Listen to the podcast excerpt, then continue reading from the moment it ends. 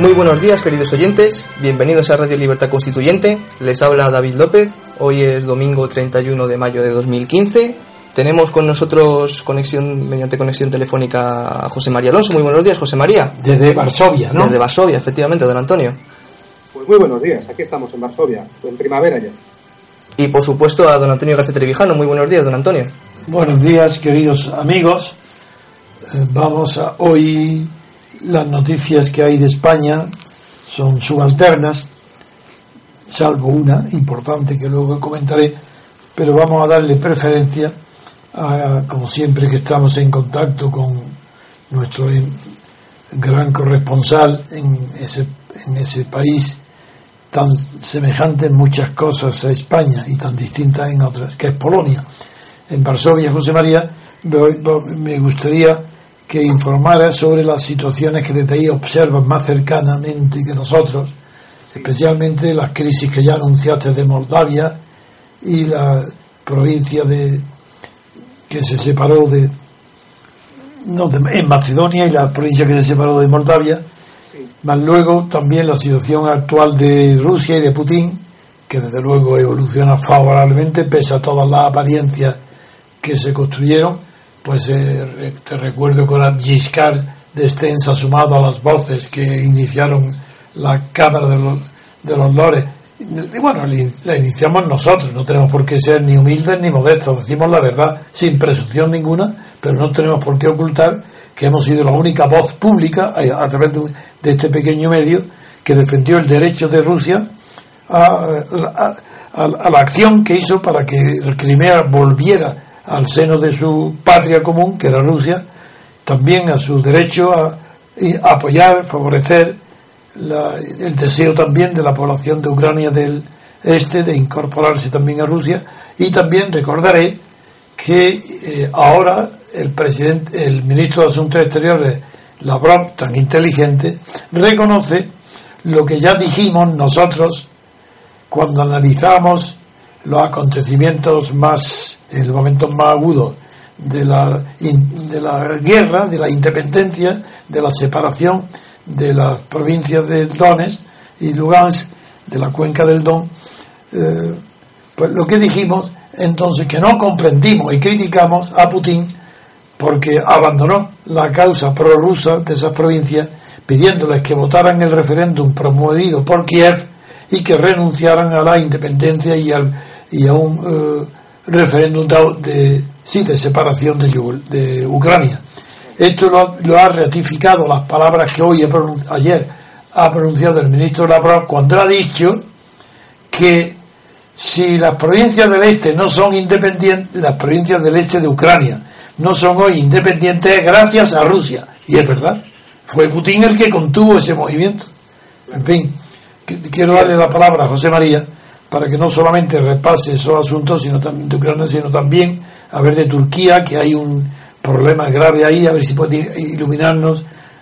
En cambio, de Grecia no es necesario que sabemos que la situación la tenemos muy controlada, por lo menos yo la conozco muy bien, y, la única noticia actual es la división eh, grande de que un tercio del partido en el gobierno Siripa quiere salirse del euro y celebrar un referéndum para eh, rechazar los pagos y las deudas eh, con la Unión Europea. Mm, esto no es necesario, pero en cambio sí que escuchamos a ver tu voz, tu autorizada interpretación de los acontecimientos en las cercanías de Polonia, aparte de alguna referencia al reciente viaje de Camerún a Polonia, donde ha encontrado, claro, menos apoyo que en ningún otro país. Claro, yo, durante quería solamente añadir a lo que ha dicho ya que, no solamente nosotros, no es que nos adelantásemos a la Cámara de Honores, es que lo vimos en directo y no esperamos a todo pasado a ver qué pasaba para pronunciarnos. Desde luego, es verdad. En, vivo y en directo fuimos en los programas que hicimos eh, con unas cámaras que hay de estas CCTV viendo en directo prácticamente todo lo que ocurría tanto en el Maidán como luego con, con Crimea. Y fue usted el que en directo, sin esperar a más acontecimientos, se atrevió a, pronunciarse. No, solamente eso, sino José María, que sabe bien que cuando yo hago un análisis me importa poco, ni leo, ni me importa lo que opinen ni los gobiernos, ni los editorialistas, ni Nueva York, ni ningún periódico. Yo tengo mi criterio, lo deduzco directamente de los hechos. Si tengo alguna equivocación será en los hechos que no sean reproducidos fielmente por la agencia de noticias. Pero en la interpretación no tengo que desviarme ni un ápice de todo lo que durante este año hemos ido diciendo respecto a la crisis de, y el enfrentamiento de Occidente con Putin y con Rusia. Pues el, ataque a Putin y además continuando con lo que el, magnífico programa que hizo usted sobre, sobre el tema de la FIFA y Joseph Blatter, yo interpreto además que Rusia, además de estar siendo atacada a través de Ucrania, está siendo atacada por muchos más frentes. Uno de ellos es el fútbol. Ya dijo usted que, claro, lo que pretendían expulsando a Blatter de la presidencia de la FIFA era eh, boicotear el Mundial de Fútbol de, Rusia. Y eso inmediatamente Putin ha salido al, al vamos. Eh, lo ganaron el mundo, vamos, se ganaron el la y además la maniobra de Platini ha sido un rotundo no fracaso, sino ridículo. Totalmente. Que, el príncipe Jordano se retire, es que ha sido ridículo. Y se le veía. Como un cobarde y un traidor. Claro, y además se veía a Platini arrugado, sentado, con una cara de, Era tan buen futbolista como mala persona, porque está, está haciendo maniobras eh, impropias del deporte. encima se atreve a decir que para la buena imagen de Blatter lo conveniente es que dimita, en vez de apoyarle o de... que dimita ahora Platini, que se vaya él se vaya él. Claro, es que ahora el que se tiene que ir es él, efectivamente. No, estaría bueno. Pues, pues bien, Putin ha salido en defensa de Blatter, al final ha ganado Blatter, vuelve a ser presidente de la FIFA, eh, con una votación aplastante de todo el, digamos, todos los países africanos y toda Asia han votado a favor de Blatter y, la, y los que han votado en contra y a favor del príncipe Ali han sido Europa, Estados Unidos y algunos países de América. Pero vamos, al final ha salido Blatter y queda en agua de borrajas desde mi punto de vista el intento de los Estados Unidos de, de boicotear el Mundial. Sí es cierto que Putin además ha hecho unas declaraciones importantes diciendo que una vez más se demuestra cómo los Estados Unidos pretenden imponer su legislación interna a todo el mundo. Sí. Eh, extendiendo su persecución y sus eh, detenciones. Bueno, eso es una consecuencia del imperio. Eso no, eso no, es ninguna novedad de Estados Unidos. En todas las épocas e historias, el imperio extiende la aplicación de sus leyes y sus sentencias hasta donde alcancen, bien sean las flechas, las lanzas o los cañonazos o las bombas atómicas. Así es, y además lo hacen en virtud del Patriot Act, que ya comentamos en un programa, cuando comentamos aquello del Banco Madrid, sí. que los Estados Unidos, a través de su Patriot Act, que se hizo por los ataques a las torres, pues eh, se, se, reservan el derecho de perseguir y aplicar su legislación en cualquier punto del mundo. Muy bien. Bien, pasando, eh, uno, eso es uno, uno de los ataques que recibe Rusia es a través del fútbol, y ahora otro de los ataques, otro de los frentes que pretenden abrirle a Rusia es en, la, en el territorio que, que tiene en Transnistria. Vamos, ah, sí. en otro programa, Transnistria es la orilla, la orilla del, del río Dniester. Dnieper. El, eh, no, el Dnieper es Ucrania. Ajá. Porque, sí, por ejemplo, la final del que ganó el otro día el Sevilla la ganó al Dnipro Petrovsk, creo que era, que era del Dnieper. Y es que este otro río es el Dniester. Son muy parecidos los nombres. Ajá. Y la verdad es que para comentar estas cosas yo siempre necesito un mapa, porque es que yo me sé los ríos de España y poco más. no, el Dnieper, claro, tiene, el, Dnieper está presente en toda la escena internacional, en las guerras, como, tú, como también el Don. Para Volga, todos los, Eso, claro. Pero el Dnieper yo no lo conocía. No, no, no, no lo relaciono con ningún acontecimiento histórico. Pues de hecho, el, nombre de este país, Transnistria, pues hace referencia a lo que es el Dniester, el, río este. Entonces, la orilla este del Dniester está incardinada en el territorio de lo que es hoy Moldavia, que sí. es el, este de Rumanía. Entonces, este territorio, cuando cayó la Unión Soviética en el año 90, eh, del año entre 90, 91, 92, hubo una guerra, como en tantos otros territorios que, bueno, que se quedan desgajados de, porque pertenecían a la Unión Soviética, y al final queda, digamos, en una especie de territorio que está habitado por medio millón de personas, de, los cuales la mitad prácticamente, 200, 250 mil, son rusos. Tienen pasaporte, no es que sean de origen ruso ni que hablen ruso, es que además tienen pasaporte ruso, son ciudadanos rusos. Entonces, eh, lo que ocurre desde el año 92 es que hay cascos azules rusos en ese territorio de Transnistria y además de los cascos azules rusos hay destacado allí un contingente militar eh, ruso que tiene pues eh, como es natural, sus almacenes de armas, su armamento, era el, el, 14 el decimocuarto ejército de Rusia estaba allí. Bien, ¿qué ocurre en este momento? Pues que la situación se está deteriorando puesto que Ucrania, de manera unilateral, eh, decide retirar el permiso a los cascos azules de Rusia de abastecerse a través de su territorio, por tren, que lo estaban haciendo. Con lo cual, eh, bueno, pues el, grupo operacional de tropas rusas, que estaba allí, que está estacionado, pues ha entrado en alerta máxima y está realizando ejercicios de defensa, puesto que están viendo venir que no solamente se va a tratar de, cortar ese territorio, sino que la inteligencia rusa tiene, tiene constancia, el, además puedo decir incluso el nombre, Yuri Netkachev, que es el, general que hay allí destacado, comandante, jefe, perdón, de que de que las tropas de Moldavia como tropas de Rumanía junto a Ucrania eh, tienen pensado hacer sabotajes en, Transnistria, incluyendo asesinato de civiles, para provocar un conflicto y expulsar a los cascos azules rusos de ahí. Eh, bueno, la situación... Pero, pero hay tensión entre Moldavia y la provincia esta segregada.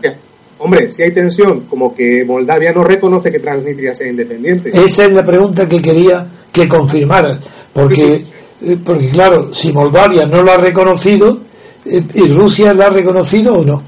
Eh, Rusia la reconoce, bueno, si la reconoce, que tiene ejército en su territorio, y además de reconocerla, también reconoce a Transnistria, creo que es Abjasia y Osetia del Sur, que también son los ah, que están dentro de Georgia, que nadie reconoce que sean rusos. Transnistria, para que se hagan una idea los oyentes, es tan rusa como, como Rusia y es tan rusa como Ucrania. ¿Y quién promueve este conflicto de Moldavia con Transnistria? ¿Quién lo promueve? Pues en este, en este momento los dos ministros de defensa que hay, que uno es el de Moldavia y otro es el de Rumanía, son los que están eh, provocando este conflicto, por supuesto, como de costumbre, siguiendo instrucciones o, o siendo animados o siendo autorizados a hacerlo ahora, ganas tendrían desde hace tiempo, por, eh, por, sobre todo por el Departamento de Estado de los Estados Unidos. Directamente sin la intervención de la UE eh, sin la intervención de la Unión Europea. Ahí, es, en este caso es la OTAN quien está presionando. Ah, claro, claro. Ah. Es que eso sitúa mejor las dimensiones del conflicto. Claro, entonces ahora lo que es importante saber es que, claro, eh, los rusos en su política de ponerse un poco de perfil y de no indignarse ni, ni, montar dramas, pues claro, están diciendo, bueno, pues si no nos dejan entrar a abastecer a nuestros soldados, a nuestras tropas, a nuestras fuerzas de cascos azules, eh, a través del territorio de Ucrania por tren, pues tenemos que hacerlo por avión. Entonces, el general, eh, bueno, el coordinador de la oficina del inspector general del Ministerio de Defensa de Rusia, que se llama, es un general Yuri Yakubov, entonces dice que el problema, claro, es que para poder sobrevolar eh, Ucrania mm, lo tienen que hacer a través de la región de Odessa y por el Mar Negro, y hay unos 100 kilómetros desde la región de Odessa a Transnistria. Del espacio aéreo. Claro, entonces tiene que invadir el espacio aéreo de Ucrania, con lo cual da, eh, daría excusa a Ucrania, que, ya, que ya ha desplegado misiles S-300 por la costa, sí, sí. para derribar a los aviones que se dirigirían hacia Tiraspol. Tiraspol es la capital de Transnistria. Sí. ah, eso sí, esa ciudad sí la reconozco. Claro, ya me imaginaba yo que por, por, temas históricos, tanto Tiraspol como Chisinau... Eso sí lo reconozco. Lo que no conozco es el nombre de la, de la nueva estado, eso no. Eso a los oyentes les, será familiar porque es la zona de Valaquia, donde Drácula, el príncipe Blas, paró a los turcos y toda esa zona. La Transilvania. La Transilvania, efectivamente, es por esa, por esa zona. Eh, bueno, pues eh, los ejercicios militares, además, que están, están haciendo Rumanía y los Estados Unidos, como, como tropas de la, nota, de la OTAN, lo están haciendo además a orillas de Odessa el destructor este de los Estados Unidos, el Ross, pues ha llegado al Mar Negro el 23 de mayo. A esto le sumamos el problema de Transnistria, se está convirtiendo en una zona muy caliente. Y ahí le tengo que dar la razón a don Antonio, a lo que dijo en el último programa, respecto al temor de los Estados Unidos de que Grecia caiga en manos de Rusia, porque sería la salida al Mediterráneo. Sí. Entonces parece ser que están intentando los americanos, la, OTAN más bien, eh, hacer ruido por esa zona, crear un, una interferencia eh, que además se suma a lo que también comentamos que de Macedonia el otro día. Hay que aclarar que a la Macedonia que nos referíamos el otro día, un oyente lo, comentó, claro, no era la del rey Filipo, porque esa es la parte griega, es la Macedonia de, la antigua Yugoslavia, a la que sí. Sí, la parte occidental. Entonces, eh, también hay constancia ya en los medios de comunicación. El otro día lo adelantábamos porque lo había leído yo en un medio de comunicación alternativo, pero ya eso oficialmente algunos medios, sobre todo rusos, pues confirman de que confirman que, que los Estados Unidos pues estaban buscando reproducir el escenario de Ucrania en, Macedonia. Eh, puesto que habían eh, armado a unos albaneses y habían organizado unas protestas. Pero ahí no parece, ahí no parece que se dé se den las condiciones ni, ni, de mercado, ni estratégicas militares como para reproducir la gravedad que ha revestido la, la intervención de la UE en, en Kiev. Claro, lo que quieren es desestabilizar esa región, sobre todo para cortar cualquier tipo de posibilidad de que los rusos suministren gas a Europa por ahí. Claro, eh, eso sí, claro, pero es muy local. Claro, es muy local, pero es justo, perdón, es justo el nexo, es, esa parte de, es, es lo que uniría digamos, Rusia, Turquía, Grecia, entra por, eh, por ahí por Grecia y ya subiría a través de Macedonia para entrar en Serbia. Entonces, ah, quieren, cortar es esa parte de Macedonia. Para ah, claro, eso, serían palabras mayores. Claro, entonces la desestabilización de los americanos. eso, sería, eh, eso sería entrar en el corazón de los conflictos clásicos de los Balcanes. Ahí, ahí, eso, eso no creo que llegue ahí. No, pero bueno, es uno, uno de los más de los ruidos que está haciendo, sumado a lo de Ucrania, sumado a lo de Blatter, sumado a lo de Transnistria, metemos Macedonia. Ahora también el, servicio, el ejército de, Rusia está reforzando la vigilancia en el Ártico, en el Ártico. Sí. además lo comentó usted un día que lo pasamos por encima y, hoy sí viene en prensa rusa que en Rosiskaya Gazeta eh, viene que, que efectivamente que van a formar, que han formado los rusos sobre todo en las partes de Murmansk y Pavlos, Kamchatsky, que es la, península de Kamchat, Kamchatka. Ahí están, van a crear los rusos una, una gran base naval, porque ya lo ven lo ven necesario instalar ahí puestos de vigilancia, sobre todo en la isla de Brangel y, la ruta marítima del norte. Pero eso a quien va a afectar directamente a, a Japón y China, ¿no? Claro, claro, porque es que yo creo que ahí eh, también con el tema del deshielo en el Ártico, pues parece que se abren rutas, eh, parece ser que ya, ya en alguna época del año es navegable, con lo cual, bueno, pues Rusia ya debe, debe ponerse ahí. Como fue en épocas prehistóricas. Así es, claro. antes, antes de los glaciares. Bien, ese no, antes de la glaciación, perdón. De la glaciación. No, la verdad es que no sé cuántas hubo. ¿eh? Yo bueno, la última fue la de Bors, que hace 30.000 años. Pues la verdad es que lo desconocía. ¿Sabe usted de todo, don Antonio? No, tengo mucha edad y, no paro de leer. No paro, no paro de tener curiosidad. Claro que sí. No, como dice usted que tengo mucha edad, digo, joder, para acordarse de la última glaciación. Ah, sí, sí. Bor, con W. Muy bien.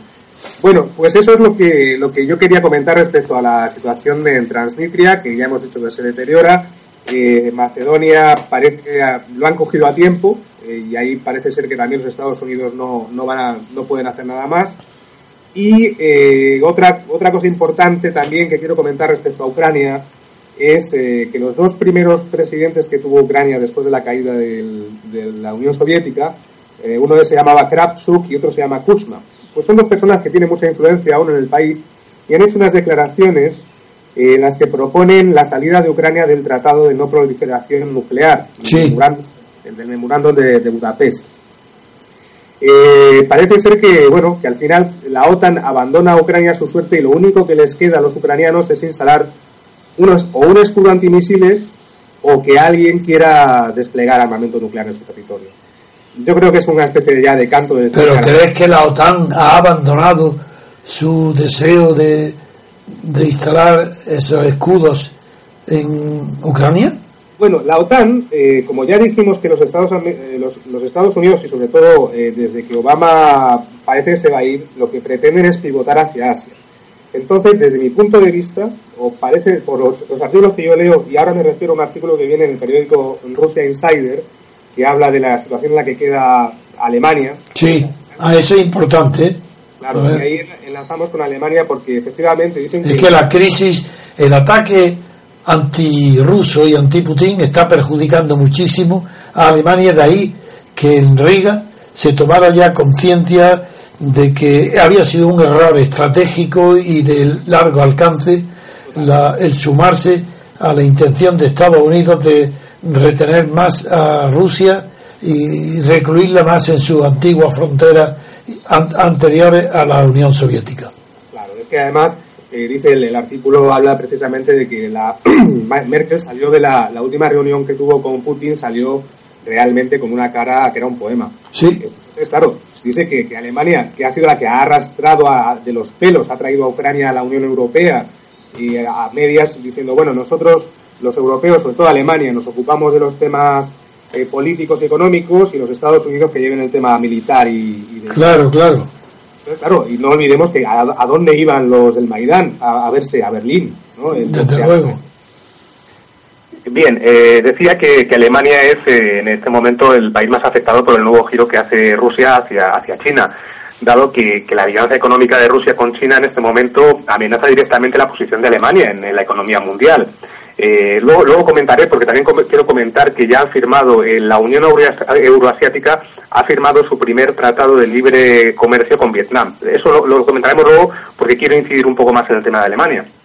Eh, hay, hay otras áreas en las que ya estaba Alemania en competencia directa con China y, ya estaba perdiendo bastante la cuota de mercado, pero es que hay, hay otras, eh, digamos, otras áreas, por ejemplo, en tema de, aleaciones metálicas, en plásticos especiales que se usan en, en la fabricación industrial, en instrumentos, en aeroespacial, pues la, la, ventaja que tenía Alemania sobre China era enorme, era indiscutible. Y entonces, claro, ahí Alemania ganaba mucho dinero, pero en el caso de que la alianza se realice como ya se está realizando entre Rusia y China, pues puede cambiar mucho el tema ese, dado que, que la, la, industria metalúrgica y la química de Rusia, aunque estaban mal, todavía tienen los conocimientos y la tecnología para poder llegar a, la altura de, los alemanes. Eso suma, eh, sí, de los alemanes, sumado a los bajos costes chinos, pues harían que, que, que, la nueva tecnología en esas áreas que hemos comentado fuera muy competitiva y Alemania ya perdería completamente todo el mercado. Eh, claro, mm, eh, Alemania tiene o sea, además de perder el, apoyo que tenía moral y financiero mm, a Ucrania, eh, también, eh, ahora como ya tú comentaba don Antonio en los programas de atrás, ahora no le permiten los Estados Unidos que cobre la, deuda a Grecia. Entonces, Alemania está perdiendo por todos los lados y eso es una cosa tan clara. Y claro, si pierde Alemania, al final quien acaba cayendo es toda la Unión Europea. Sin duda. Además, ¿qué ocurre? Que a Estados Unidos, de todas maneras, parece que sale ganando, porque es que también en, en Ucrania, pase lo que pase, sale ganando Estados Unidos. Si finalmente Putin decide entregar a las repúblicas o digamos, o que Kiev se lo lleve, pues los Estados Unidos contentos. Si finalmente Putin decide invadir Ucrania, pues los Estados Unidos contentos porque ya veis cómo son los invasores. Al el, quien ha hecho un destrozo importante en Europa han sido los Estados Unidos que se van, que pivotan hacia Asia y aquí se queda todo bastante manga por hombro. Eh, bueno, eso es lo que yo quería comentar sobre Alemania, mm, que vamos a ver probablemente debido a, la nueva unión Rusia-China y la unión euroasiática vamos a ver sufrir a Alemania económicamente, desde mi punto de vista. yo ayer... he comentado de pasada que me parecía importante, pues ya, ya comentábamos el año pasado que, se había firmado entre Bielorrusia, Rusia, Kazajstán y Armenia lo que le llaman la Unión Euroasiática, que es una especie de comunidad económica europea, pero para, para Asia. Entonces ya han firmado, eh, entró en vigor esta unión el, primero de enero de, este año y acaban de firmar por su primer tratado de libre comercio con un país que es Vietnam. Eso de manera paulatina irán firmando más países y de hecho ya tienen incluso en mente una, moneda común que no tienen nombre para ella, pero, pero vamos, lo tienen en, mente. Eh, eso respecto a Europa. Eh, luego te quería comentar una cosa importante que ha ocurrido también en Siria el, que es la caída de, la ciudad de ah, Palmira. claro, Palmira. Sí. Entonces, bueno, eh, para hacer una introducción breve, eh, la, eh, la ruta de la seda, que era el paso desde China e Irán hacia el Mediterráneo, esto don Antonio lo sabrá mucho mejor que yo, porque son una ruta que había desde la antigua capital china, que creo que era Acción o algo así, que iba al, Mediterráneo y en realidad, si en realidad la ruta de la seda quien la inició fue Marco Polo. Marco Polo. Claro, pues, la, pues la famosa ruta de la seda de Marco Polo eh, quedaría, pasa, tiene que pasar por fuerza por Siria y las dos ciudades por las que podía pasar, perdón, las tres ciudades, una era Alepo, que cayó en 2013 en manos de, del, ISIS, del, del, del Estado Islámico, y las otras dos ciudades eran Palmira y Damasco. Entonces la que ha caído ahora mismo es Palmira. Y eso lo que hace es que corta completamente la comunicación de China e Irán con el Mediterráneo.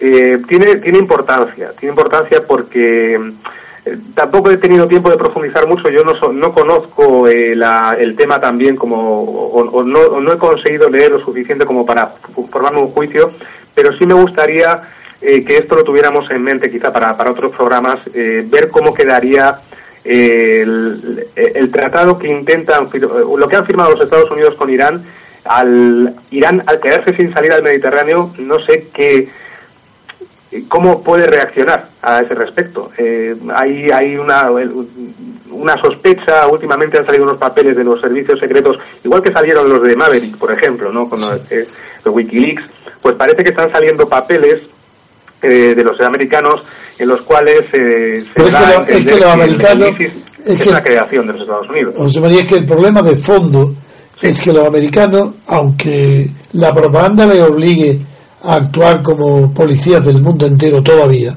Sin embargo, no toman muy en serio la posibilidad de que el califato nuevo este del Estado Islámico llegue a triunfar como Estado.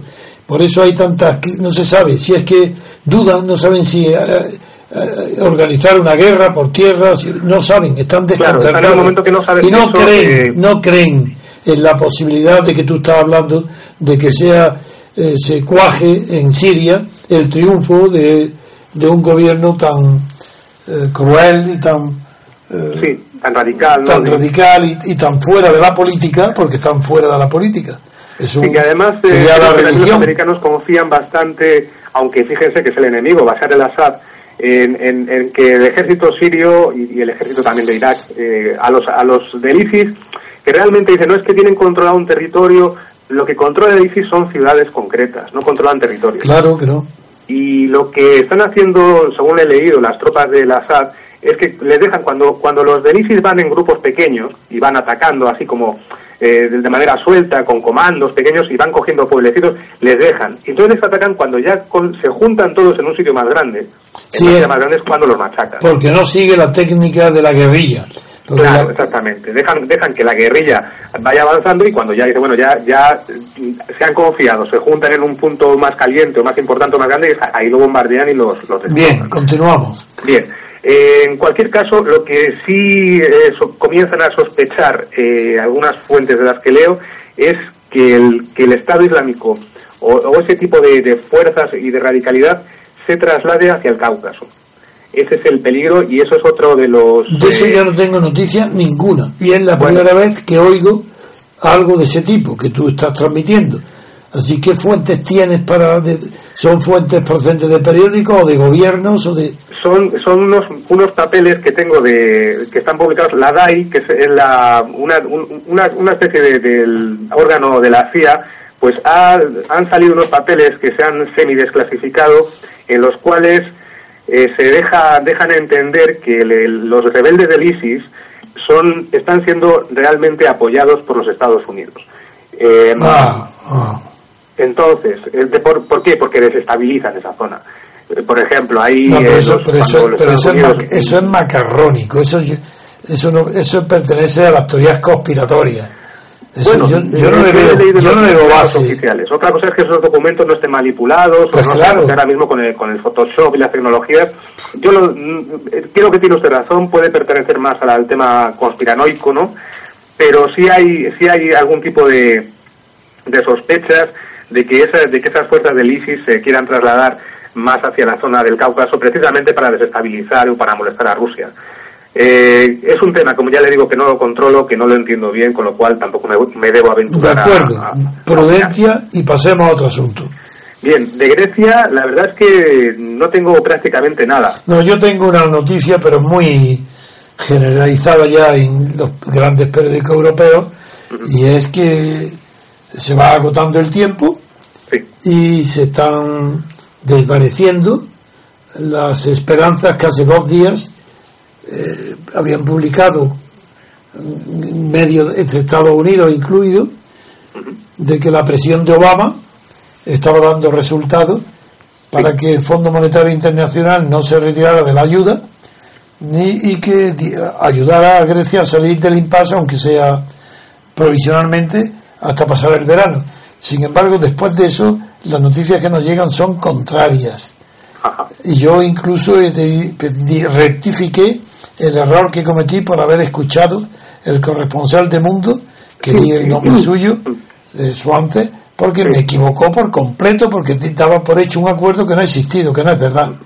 Entonces hoy, y hoy las noticias que llegan de verdad, es que la división de Siripa es muy grave. Del, el partido del gobierno, un 33%, la tercera parte es partidaria decidida de romper con la Unión Europea, salirse del euro y no pagar la deuda. Claro, que es un tercio. El otro tercio que está en el poder, pues sucede lo que con frecuencia en la historia hemos visto. Y es que cuando la plebe, en el sentido romano de la palabra, por, por remontarme a los antecedentes lejanos, cuando la plebe, algún tribuno de la plebe, como en Roma, como los hermanos Gracos, alcanzan el poder, se aferran a él y por eso fíjate que llegan, eh, se hacen refranes que llegan hasta nosotros, por ejemplo, que se habla del tesón, de la voluntad, de la madre de los gracos, para no que no de abandonar el poder, la voluntad, porque los pobres eh, no, tienen, eh, no tienen esperanza nunca del poder. Y la palabra Podemos, inventada por Obama, ha sido el eslogan para que los pobres, no, no, no digo que sean los pobres de dinero, los, no, no, los, pobres de espíritu, los políticos pobres de espíritu, con la palabra Podemos, repiten continuamente a lo más imposible, sí, sí se puede, sí se puede. Y con eso, sí se puede, lo que hacen es, sí, sí queremos estar en el gobierno y en el poder, sí, sí el poder, sí, sí el gobierno.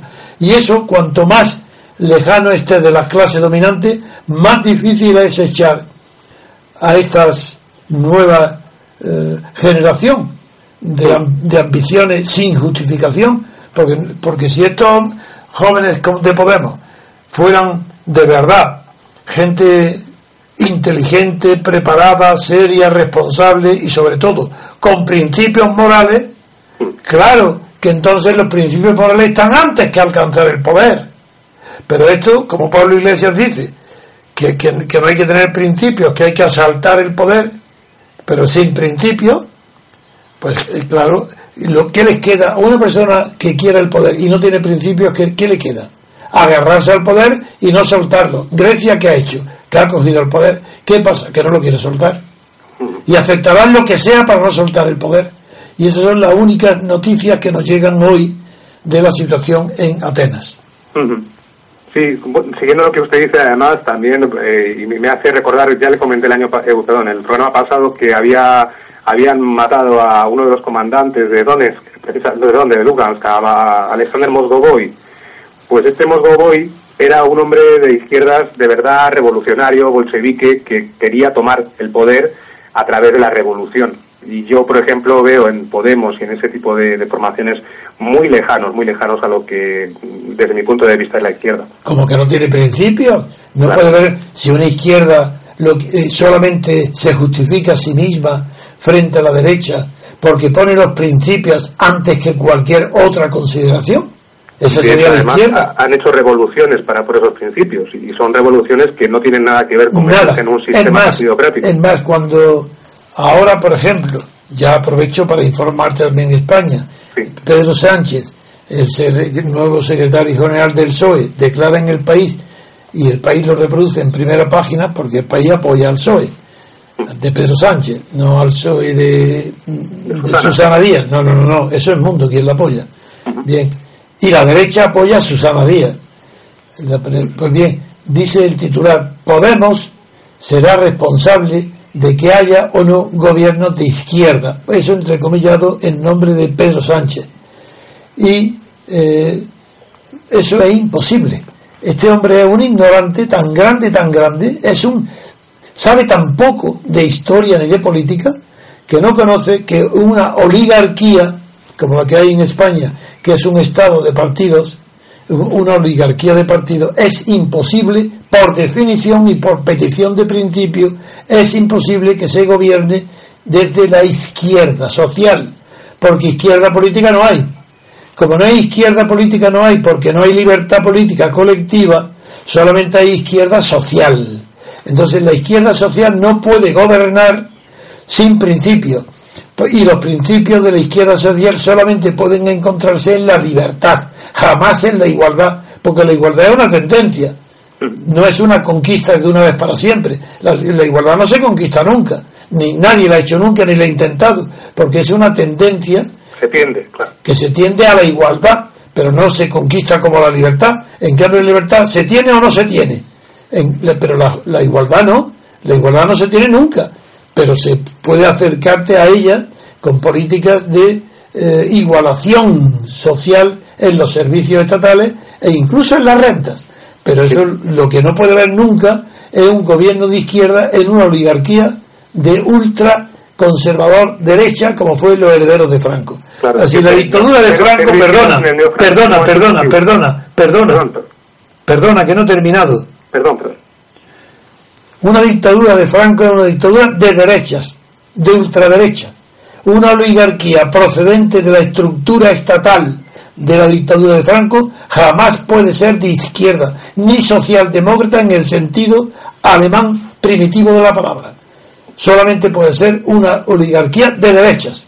Y el PSOE, con el nombre de la socialdemocracia y los valores de la socialdemocracia, es un partido de derechas, conservador. Él fue el que votó a favor de la OTAN, cambió de criterio. Él es el que eh, eh, defiende a la banca, ayuda a la banca, lo que ha hecho todo, toda la historia después de Franco del socialismo es la derecha. Y Felipe González es representante de la derecha eh, socialista o socialdemócrata. Y, y las piruetas que hizo Zapatero no fueron más que piruetas, demagogia de palabras, que perjudicó mucho la unidad de España, que perjudicó también las políticas internacionales, pero que no tocó para nada la estructura de poder de la derecha oligárquica y esto no lo sabe el pobre hombre de Pedro Sánchez, que habrá jugado baloncesto, pero no sabe lo que es el juego de la política. Y con esto te, aclaro nada más, José María, Que, el, que la izquierda de Grecia, sí, antes de las elecciones es izquierda, era izquierda. La de Sirpa es izquierda. Podemos era izquierda antes de las elecciones europeas. Hoy no lo es. Ni una ni Podemos, mucho antes que Cipra, ha tirado la toalla y ya ha dicho, primero, que Juego de Tronos, acepta el rey, acepta todo, ya no hay ningún problema. Y ahora se presenta como un hombre educado, un eh, cortés, que dice, hay una diferencia, ahora ya el PSOE se digna o quiere o no le importa hablar con nosotros. Eh, ahora su personalidad ha cambiado radicalmente y lo hace sospechoso de que, pues de un, de un zorro que no sabe ni siquiera esconder, eh, esconder la cola, porque la cola del zorro se le ve, es decir, el jopo se le ve, porque es muy reciente todas las declaraciones contrarias a las que hace hoy. No, se equivoca Pedro Sánchez, porque no puede haber gobiernos de izquierda, ni siquiera dándole el poder o absteniéndose para que gobierne Podemos. En fin, eso ha sido un, un paréntesis que te he interrumpido y como no había terminado, por eso insistí en, que me, me dejara terminar. No, cosa... cuando, cuando estoy de acuerdo con lo que alguien dice, pues lo, lo manifiesto de esa manera. Digo, sí, sí, además. No, pero bueno, estoy completamente de acuerdo con su análisis siempre. Es, es que es así. Realmente yo no, no entiendo todavía cómo la, la izquierda social española es capaz, si es siendo realmente izquierda, puede votar a, a esos partidos que no son de izquierda. Es que es una cosa que no me entra en la cabeza. Muy bien, bueno, ¿no? con tu análisis internacional. Bien, con el tema internacional habíamos eh, dicho que, que, íbamos a dejar el tema de Palmira para otro programa, para darle tiempo a quizá investigar más y a, ver más, más temas. Eh, yo creo que no tengo realmente más cosas internacionales. No, a mí me, aunque tú no... Aparte de, la, ya, ya, hemos comentado también el tema de la firma del, del Tratado de Libre Comercio con Vietnam entre Rusia, Bielorrusia y Kazajstán y también, bueno, decir simplemente, quería decir simplemente que Kirguistán y otros, otros países también se unirían a, esta unión. Y ahí, hasta ahí llegaría mi información internacional hoy, don Antonio. No, hay un tema que a mí eh, estoy muy, muy interesado en tener mejor y más información que Turquía. Bien, pues en Turquía mm, realmente yo no he recopilado últimamente Eh, no estoy leyendo nada en, portadas ni nada sobre Turquía. Parece ser que hay cierto impas de tranquilidad. No, no, no veo que haya ningún movimiento por parte de Erdogan, eh, ni que haya cambiado nada en el tema de la relación con Rusia. En el Kurdistán tampoco leo que se mueva nada que merezca la pena mencionar. No, no sé por qué, eh, quizás es una calma chicha que precederá, precede a algo, pero no, no soy capaz aún de, de explicarlo. De acuerdo, pues vamos a, entrar en una pausa y continuaremos ya con las noticias nacionales. De acuerdo, hacemos una pequeña pausa. Enseguida volvemos, queridos oyentes.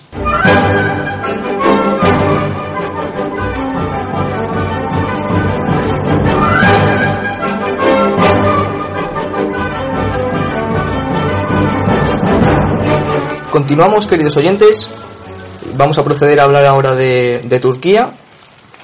En el diario El Mundo, en páginas interiores, concretamente en la página 32.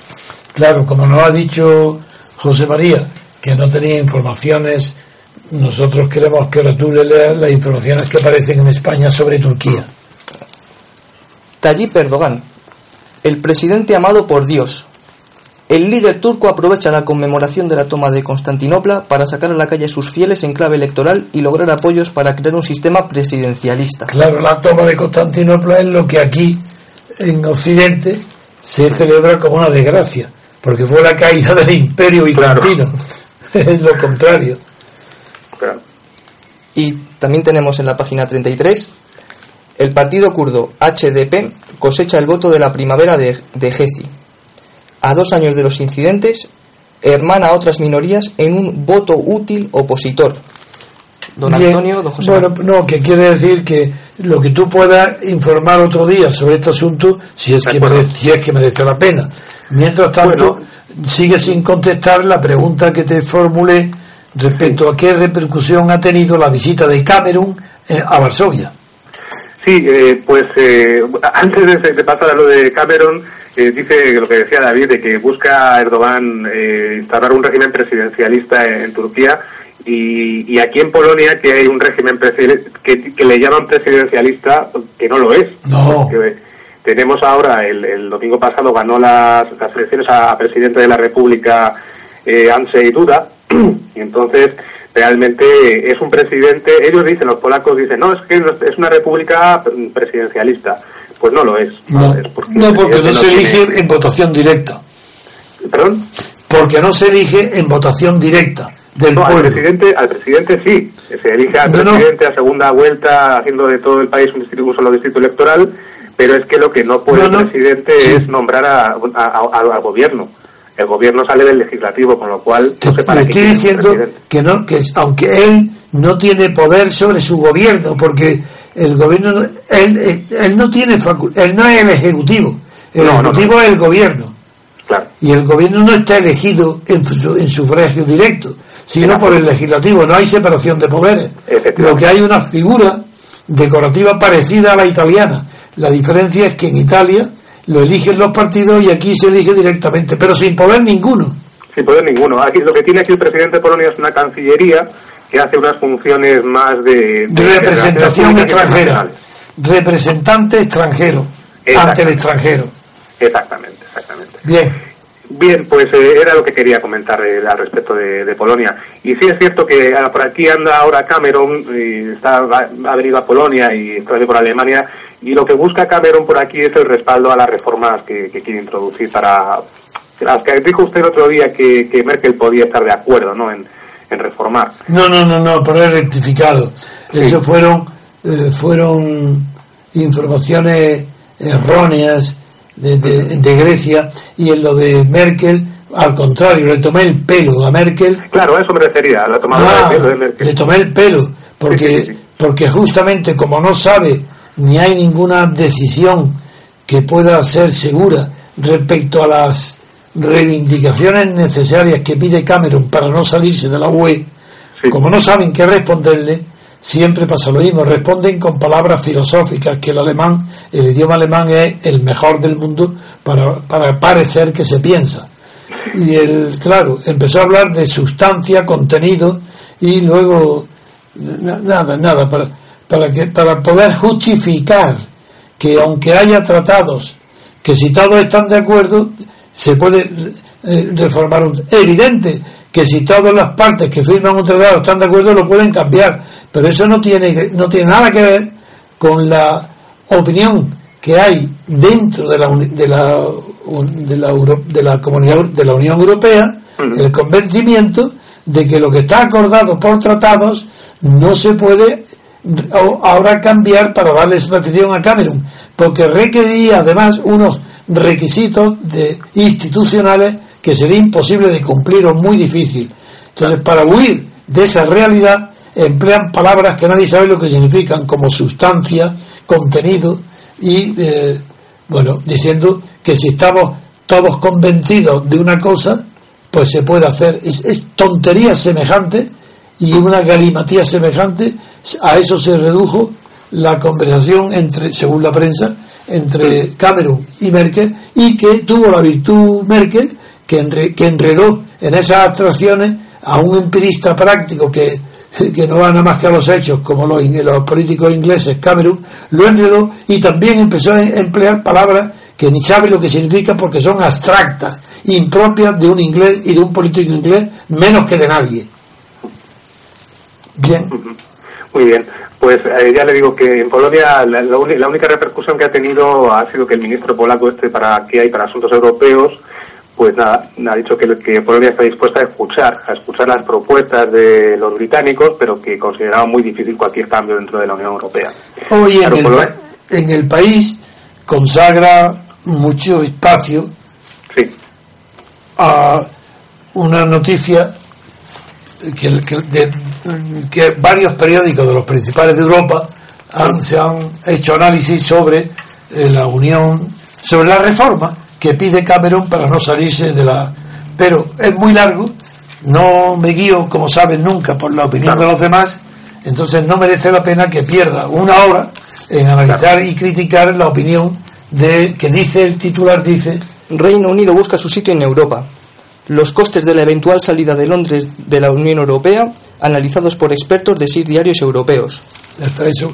Te lo digo nada más que para que conozcas que en España se le da mucha importancia y la tiene, la tiene.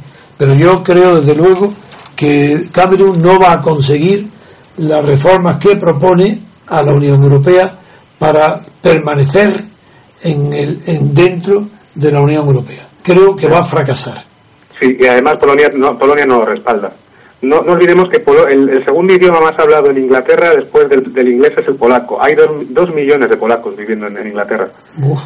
Entonces, ahí, también hay, hay, hay, muchos roces porque la, Cameron también quería cambiar la política de inmigración para no permitir esa libre circulación de ciudadanos, que era una de las que, que llama esta, ¿cómo le llaman ahora? Líneas rojas, ¿no? Que le llaman ahora de, que Merkel no, decía que no debería cruzar Cameron. Bueno, pues hay, hay roces con Polonia. Polonia e Inglaterra tienen, han tenido siempre relaciones buenas, pero también de desconfianza. No, Yo creo que, como dice don Antonio, no merece la pena profundizar más en eso. No y podemos pasar si quieren a otro tema. Muy bien, vamos a pasar ya a la noticia nacional que yo considero de mayor trascendencia de las que últimamente se publican, porque hay otras que no las sabemos porque no se publican. Claro. Bien. Hacemos una pequeña pausa, queridos oyentes, y enseguida volvemos con la noticia de ámbito nacional.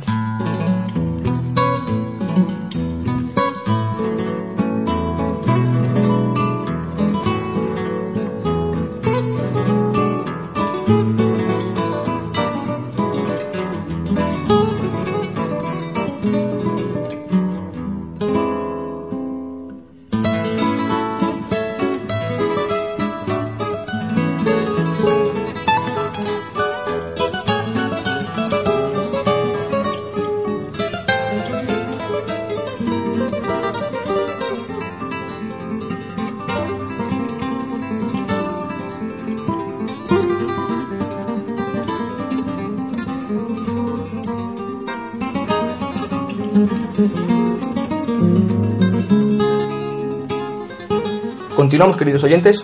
Bien, mm, en cuanto a los comentarios sobre noticias nacionales, pues hay algunas sin importancia, otras que tienen mayor. vamos sobre todo la última, que la voy a dejar para el final.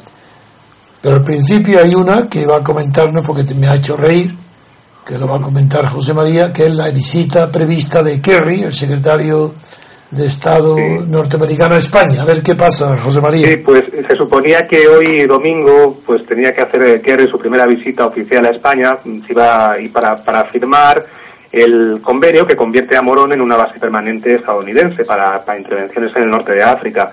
Entonces, pues, al parecer ha tenido un accidente de bicicleta y lo que sospechábamos fuera de la antena y que nos hemos reído es que como una el primero que tenía que ver era Margallo y decíamos que, que este es capaz de haberse tirado de la bicicleta para no ver a Margallo para no verlo sí. pues pues bien al final lo que ha pasado no sabemos eh, si vendrá o no vendrá pero en cualquier caso está hospitalizado la, en, la noticia en la noticia importante es el aumento de los contingentes de Estados Unidos de los infantes de marina Claro. destinados en Rota, ¿no? Sí, pasarían de, creo que tenían ahora 800 eh, marines y creo que pueden tener en, en Morón hasta 3.000 marines y además mm, también recuerdo que había 14 unidades de aviación y pueden tener hasta 40. Se incrementa bastante y el objetivo, pues al parecer es el, el- el frenar o el- si tienen que intervenir en el norte de África por temas del Estado Islámico y demás. Esa, esa era la, la noticia, básicamente, y, y ahí, lo, ahí lo dejaría yo. De acuerdo. Pues ahora David nos va a informar de la última noticia sobre el partido nuevo político emergente Ciudadanos, el de Rivera. A ver, Eso es, lo tenemos en la página 39 del diario El Mundo. Es una noticia destacable porque dice: el sector crítico de Ciudadanos pide a, Ri- a Rivera primarias sin avales. Propone que solo se cuenten los votos presenciales y se opone a dividir la agrupación. Hay que de- destacar que las, que las anteriores eh, elecciones han sido impugnadas, las elecciones dentro del Partido de Ciudadanos, por, por una, una parte de la base. Dice, los impulsores de esta carta quieren mejorar el procedimiento para evitar al máximo las denuncias de pucherazo que se han producido en las anteriores. y la impugnación es por ese motivo. Es por ese motivo. Hay que recordar que las primarias previas a las municipales y autonómicas están impugnadas. Esas han sido ya impugnadas. Esa Lo que la- quieren evitar es que se vuel- vuelva De a acuerdo, de acuerdo, esa es la noticia. Eso Bien. es. Pues pasemos a otra noticia. que entonces es el, en el país. Ya no comentaré más lo que ya he dicho sobre la izquierda, falsa izquierda, de que habla Pedro Sánchez. Pero sí que hay otras declaraciones de Pedro Sánchez En la página 21 del diario El País. y dice, Dice, entrecomillado, Podemos tiene el desafío de entender que la sociedad no quiere rupturas. Leemos también entrecomillado, tenemos un problema de apoyo de jóvenes y en las grandes ciudades. Los datos nos dicen que estamos en un empate técnico Nah, con el PP. Y eso último, Nosotros estamos donde siempre hemos estado, en la socialdemocracia. Eso, Antonio. Es decir, él confiesa que está donde siempre ha estado, la socialdemocracia, es decir, la derecha europea, la derecha que ellos llaman civilizada. A eso se le llaman socialdemocracia. Bien. Pero aquí, antes, eh, antes dije que eso de la izquierda nada, ¿no? Pero ahora dice Pedro Sánchez, Podemos tiene el desafío de entender pero ¿cómo el desafío? ¿Qué significa el desafío de entender? Pero si es que estos son atrasados mentales, es que no conocen el idioma. Desafío de entender. Bueno, alguien que no entiende algo y está obligado a entender lo que no sabe es que lo- tiene un desafío, porque no conoce ni siquiera las distintas opciones que puede tener la palabra entender. No sabe a qué, a qué se le está desafiando. Porque es un ignorante. Y el periodista que hace esto es peor que él todavía. ¿Cómo Podemos tiene el desafío de entender que la sociedad no quiere ruptura. Es decir, que si Podemos cree que la sociedad quiere rupturas, por eso pacta con Pedro Sánchez y con todos aquellos que no quieren rupturas. Pero no te das cuenta que todo es falso, mentira como siempre, que no se puede escuchar una sola palabra de ningún dirigente político de un partido estatal. Pero Pedro Sánchez, ¿qué tontería está diciendo? reconoce que no tiene que ha perdido el apoyo de los jóvenes y en las grandes ciudades. Tenemos un problema, dice. Los problemas se tienen cuando tienen solución. ¿Qué solución propone? Tenemos un problema, bueno, ¿y qué? ¿Qué es que tiene algún programa, una estrategia, un cambio de visión para que consiguiera volver a la situación anterior donde tenías el apoyo de jóvenes y, y además en las grandes ciudades? No. Entonces, ¿por qué dice esas tonterías? Y vuelvo a decir que estaba donde siempre hemos estado, en la socialdemocracia, pues no es verdad. Largo Caballero no estaba en la socialdemocracia. Pablo Iglesias, el primitivo, el primero, el que viajaba en los trenes para hacer los mítines, tampoco estaba en la socialdemocracia. Estaba en el socialismo. Porque socialismo y socialdemocracia no significan lo mismo. Tendré que recordarle una vez más. Tendré que recordar que el Partido Comunista se crea como una escisión del Partido Socialista. ¿Por qué? Porque Lenin, que es el fundador del Partido Comunista, estaba convencido que era imposible reformar desde dentro o cambiar desde dentro la, la estrategia socialista. Porque la estrategia socialista es que no sigue los intereses de la clase obrera, sino los intereses de la pequeña burguesía que para afirmarse ante la gran burguesía se apoya en los intereses de la clase obrera.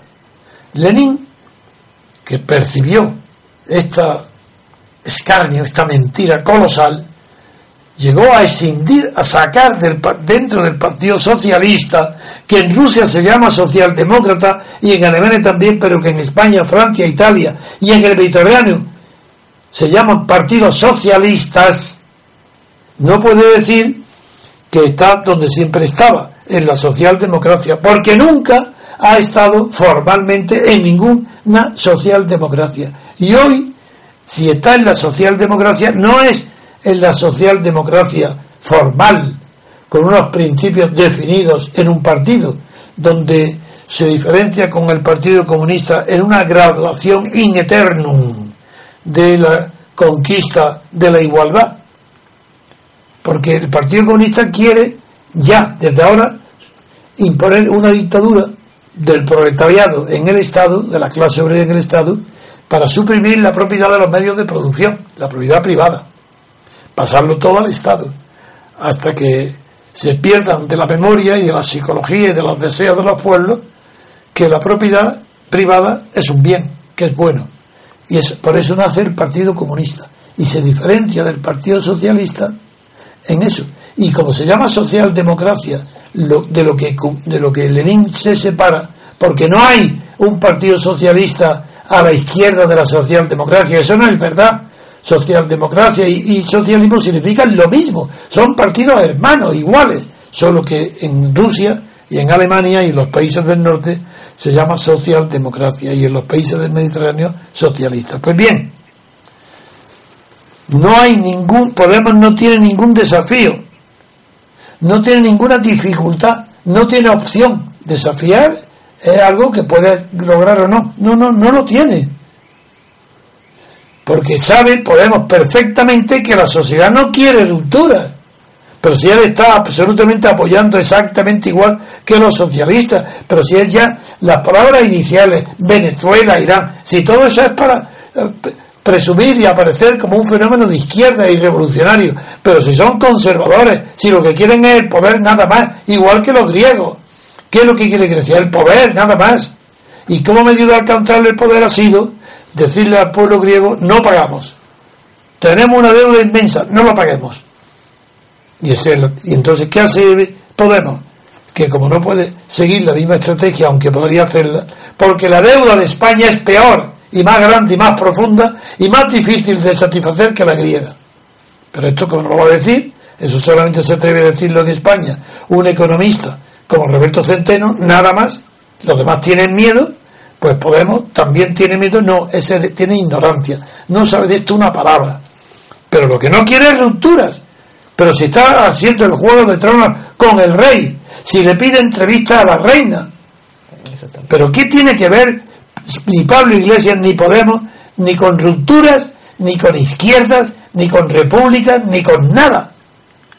Él no quiere más que estar, aprovecharse del estado de partido entrando en el estado de partido, viviendo del estado de partido y nada más, sin ningún ideal, sin ningún principio básico, nada.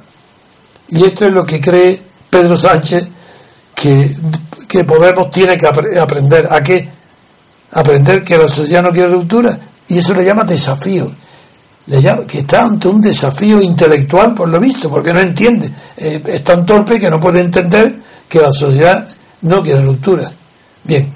Otro, otro tema distinto que analizo a continuación es el más grave de todos los últimos que se han planteado en España porque este ya eh, pertenece a otra categoría.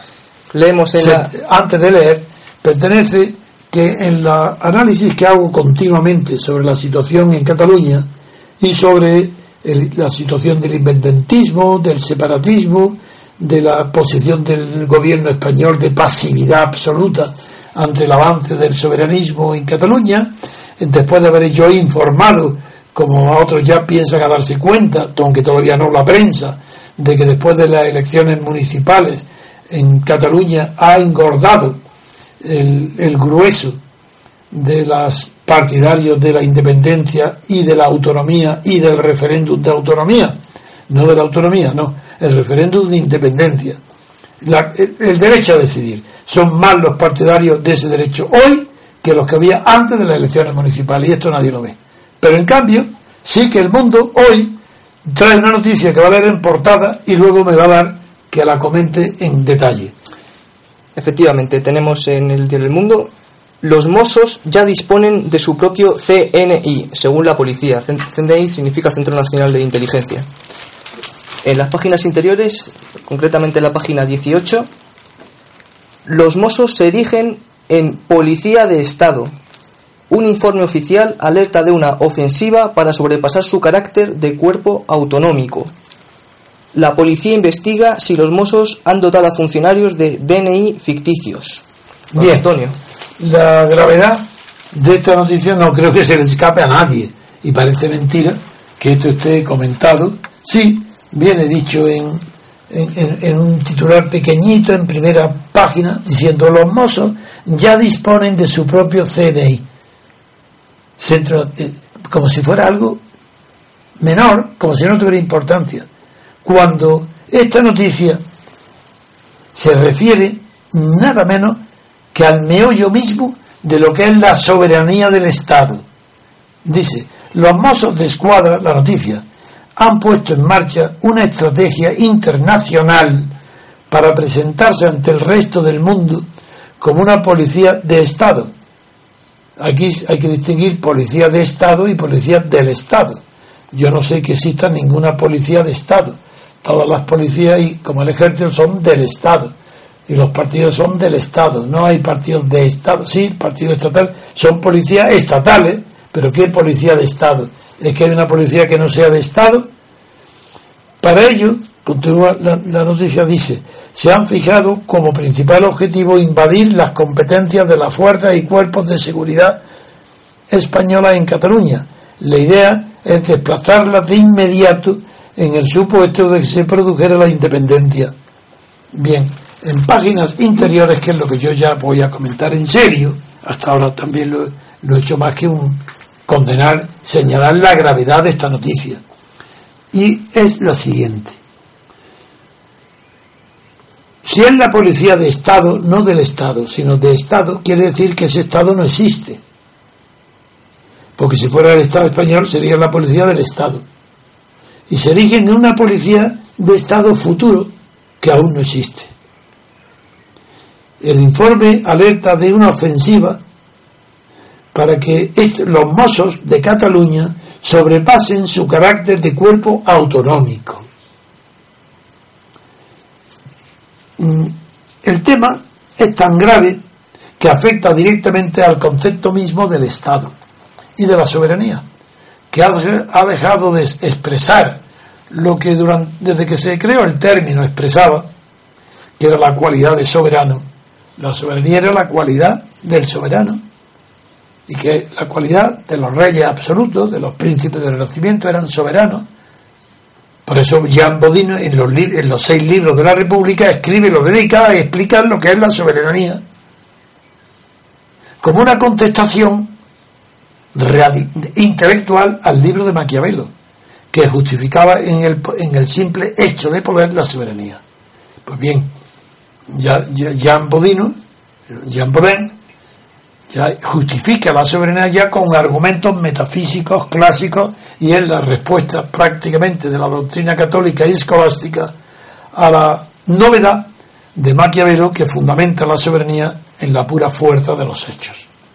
Pero ya dentro de lo moderno, el que es el más claro de todos los filósofos y sociólogos del poder sobre el concepto de soberanía ha sido Max Weber, el alemán del primer tercio del siglo XX, que llegó a definir la soberanía como la cualidad del titular del monopolio de la violencia. Ah, amigo, esto sí que es serio.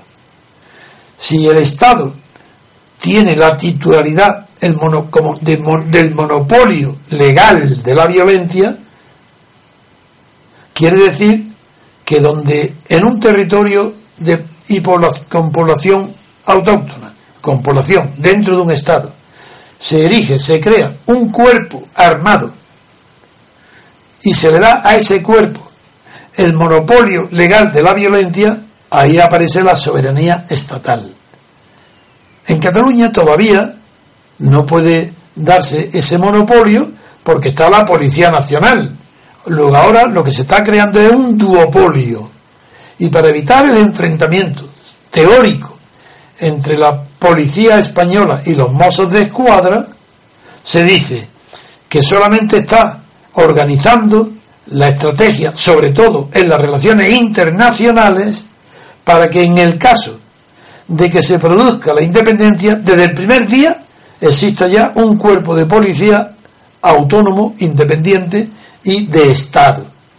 Esto, estrategia, está en un, la resume el periódico diciendo que el plan de esta policía no, eh, eh, esto, este descubrimiento de estos manejos, de estos documentos, de estos informes, de estos viajes, de estas reuniones internacionales de los jefes de los mozos de escuadra por todo el mundo y especialmente por Europa, eh, ha sido descubierto y analizado y presentado en un documento muy importante de la Policía Española, del Estado.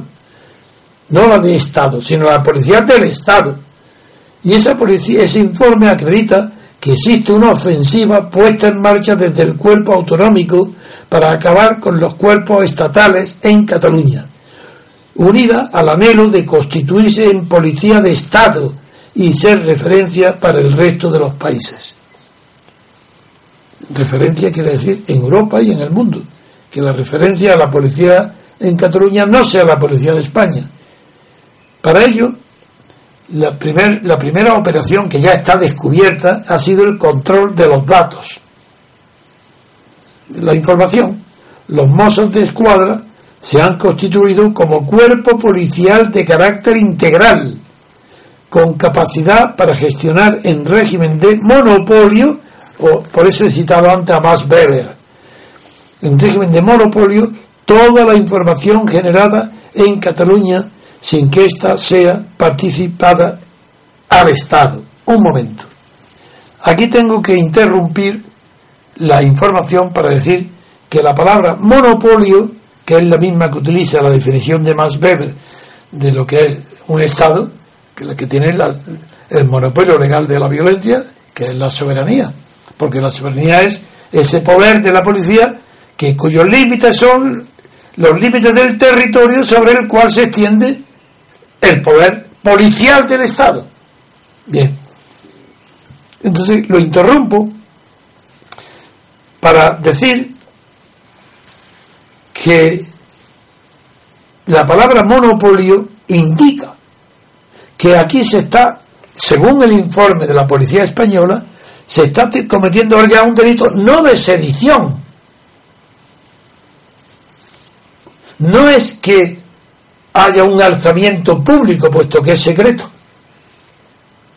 No es que haya el alzamiento para impedir que se cumplan en Cataluña las leyes o las decisiones de la autoridad española. No, no, eso no es. Es mucho más grave.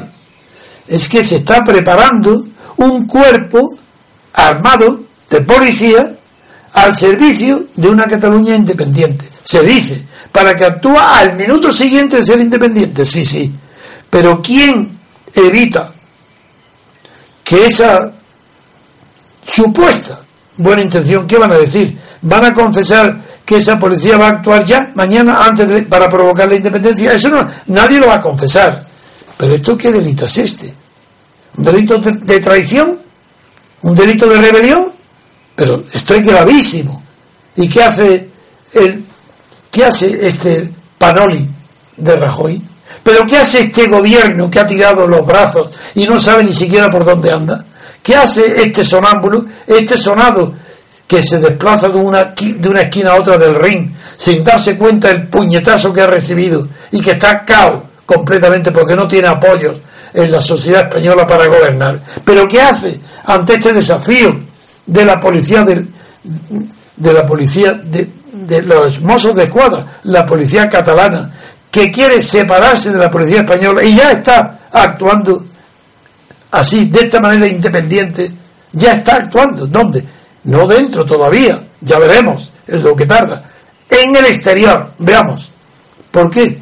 Porque lo que quieren es que fuera, del mismo modo que se abren embajadas, de, ese mismo modo, ahora lo que quieren es la búsqueda de visibilidad exterior, mostrando en el exterior que tienen que estar los mozos de escuadra presentes en los organismos internacionales como Europol o Interpol. ¿Os dais cuenta de la gravedad?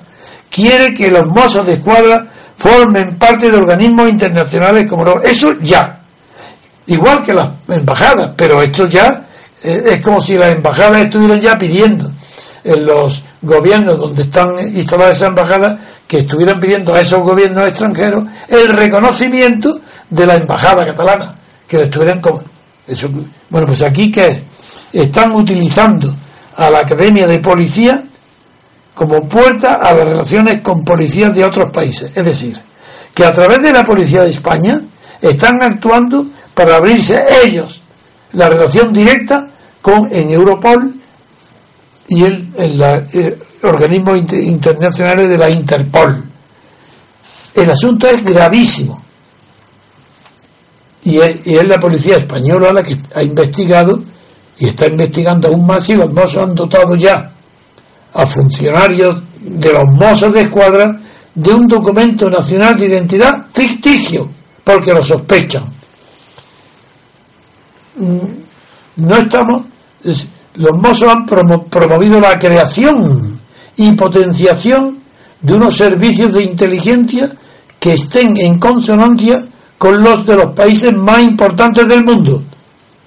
No estamos refiriendo, nos estamos, dice la noticia de la policía española que hace este informe, denunciando lo que está pasando con los mozos de escuadra. Dice, nos estamos refiriendo al CESICAT o la UCRO, Unidad Central de Recursos Operativos.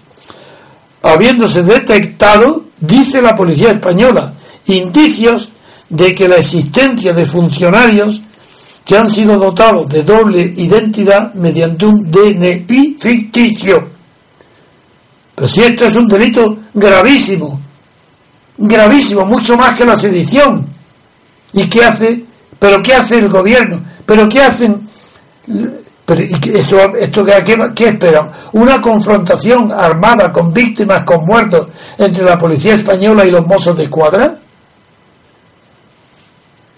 ¿Qué es lo que concluye la policía española en este informe? Diciendo que lo que quieren los mozos de escuadra es interactuar en plano de igualdad con el Cuerpo Nacional de Policía y la Guardia Civil. no en España, en el ámbito internacional esa es la rebelión, ese es el delito gravísimo. No es una lucha de competencias dentro de España, donde los mozos de escuadra quieren intervenir en el territorio español con las mismas competencias que el Cuerpo Nacional de Policía y la Guardia Civil. No, no, no, no. Es el de esfera internacional, es decir, como un Estado independiente, Cataluña. Eso es delito gravísimo. Y dice, la, concluye la policía su informe diciendo que este, esta acción soberana, porque es una acción soberana internacional de los mozos de escuadra, trabaja en tres frentes, el policial, el mediático y el político, poniendo todos sus esfuerzos en controlar las fronteras y ejecutar expulsiones y acuerdos de readmisión. Por eso tiene tanta importancia la presencia en los centros de cooperación policial y aduanera de Meles, Pont de Roi y Le Pertus. Su presencia física en un organismo de colaboración internacional en territorio francés tiene de inicio un gran valor simbólico y legitima, aunque sea por escasos kilómetros, su presencia exterior. Bueno, esta es la información y ya no digo más, porque Parece mentira que esto sea una noticia interior del mundo donde sí exponen sin ningún juicio del periódico simplemente el informe de la policía sobre la organización de una policía de los mozos de escuadra con competencias internacionales. Bien, queridos oyentes, pues vamos a finalizar aquí el programa de hoy. Esperamos que hayan disfrutado. Agradecemos su participación a José María Alonso. Muchísimas gracias, José María, por participar. Y por supuesto agradecemos también su participación a don Antonio García Trevijano. Muy, muy buenos días y que pasen un buen fin de semana.